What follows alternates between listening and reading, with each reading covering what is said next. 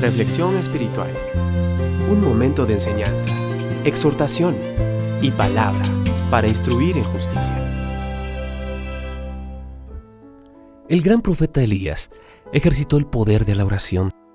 Él cerró y abrió los cielos, pidió que cayera fuego del cielo y partió las aguas con su manto. Fue un hombre de acción impactando gobiernos enteros y en el Monte Carmelo se burló de los profetas de Baal, matándolos en las mismas narices del rey.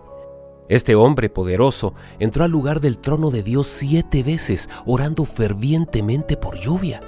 Siete veces Elías habló con Dios acerca de esta necesidad.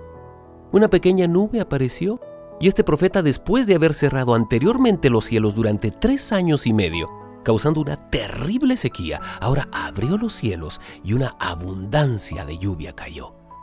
Elías estaba exuberantemente lleno de la victoria de Dios.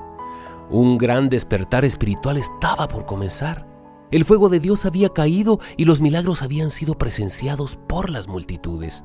Había sido una muestra increíble del poder de Dios. Elías pensó, ahora, aún Jezabel se arrepentirá. Ni siquiera ella puede desechar estos milagros y prodigios.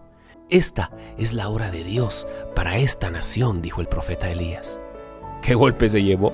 Jezabel no estaba impresionada de ninguna manera con las señales y el poder y le dijo a Elías, mañana a esta misma hora te mataré a sí mismo como tú mataste a mis sacerdotes.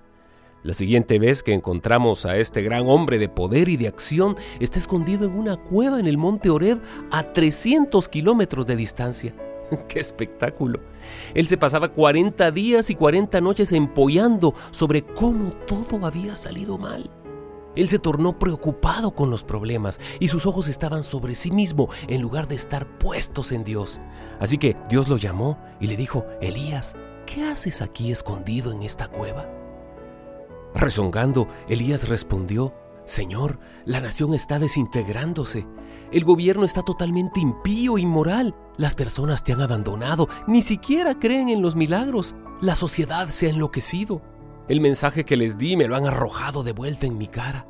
El diablo está en control, él se ha apoderado de todos, menos de mí. Yo soy el único que te sigue fiel, Señor. Me estoy escondiendo para que por lo menos quede un santo vivo, dijo Elías. Elías, un profeta de oración, había estado tan ocupado con las cosas de Dios, tan ocupado demostrando el poder de Dios, tan ocupado salvando el reino de Dios, que se había tornado en un siervo que solo hablaba.